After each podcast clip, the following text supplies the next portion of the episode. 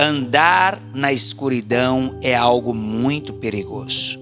Se uma pessoa conduzir um automóvel por uma estrada sem iluminação, sem que os faróis do seu automóvel estejam acesos, ela corre sérios riscos de sofrer um acidente. A palavra nos mostra que quando uma pessoa recebe Jesus como Senhor e Salvador, faz uma aliança com Ele, ela é transportada das trevas para a luz. Porém, é necessário andar na luz, para que então a vida seja transformada. Em primeira carta de João, capítulo 1, versículo 7, diz: Mas se andarmos na luz, como ele na luz está, temos comunhão uns com os outros. E o sangue de Jesus Cristo, seu Filho, nos purifica de todo pecado.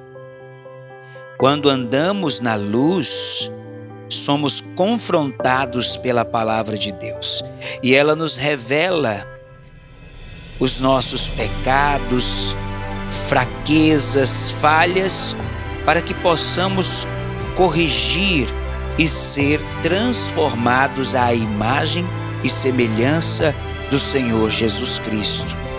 Porém, muitas vezes somos tentados a encobrir os erros e não tratá-los. E quando isso acontece, passamos a novamente andar em trevas.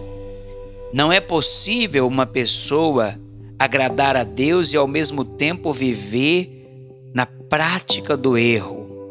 Isso é enganar a si mesmo, é mentir para si mesmo. Porém, a palavra de Deus, ela nos diz: aquele que encobre as suas transgressões nunca prosperará, mas aquele que as confessa e deixa alcançará misericórdia. Andar na luz é deixar toda a nossa vida transparente diante do Senhor e buscar resolver aquelas áreas que precisam ser tratadas, que precisam ser alinhadas com a palavra de Deus. Decida não somente a receber a luz, mas andar na luz, andar de acordo com a palavra de Deus. Medite nisso e que Deus te abençoe.